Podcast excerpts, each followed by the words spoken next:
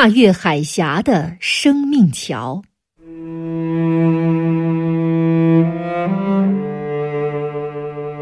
一九九九年九月二十二日早晨七时三十分，阳光洒满了美丽的杭州市，桂树还没有开花，晨风中已经飘来甜丝丝的香气。小钱静静地躺在病床上，灿烂的阳光没有使他苍白的脸红润起来。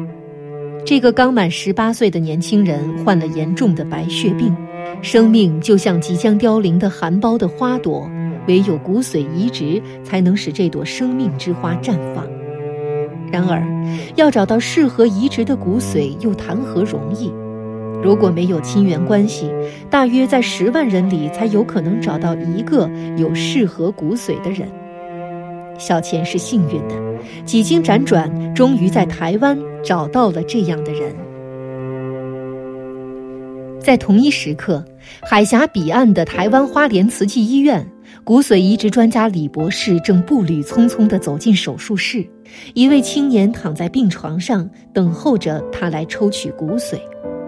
就在昨天，一场里氏七点三级的大地震袭击了台湾地区，此刻大地仍在余震中摇晃。在这场灾难中，病床上的青年没有受伤，他的家人是否平安无事，目前还不清楚。但是他知道。在海峡的另一边，有一位青年正满怀着希望，期待着他的骨髓。针头向皮肤刺去，一阵突如其来的余震使针头从肌肤里脱落，李博士不得不停止工作。此时此刻，跑到空旷的地方才比较安全，但是李博士仍沉着地站在病床旁，那位青年也静静地躺在病床上。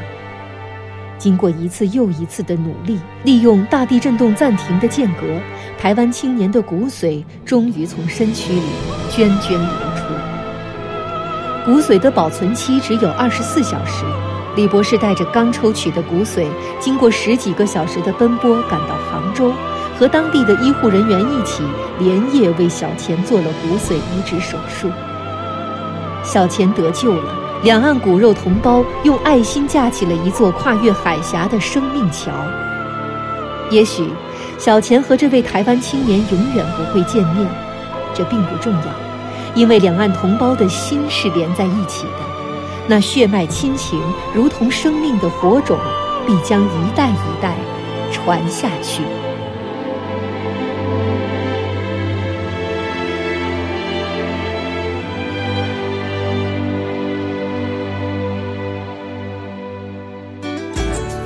更多课文，请关注微信公众号“中国之声”。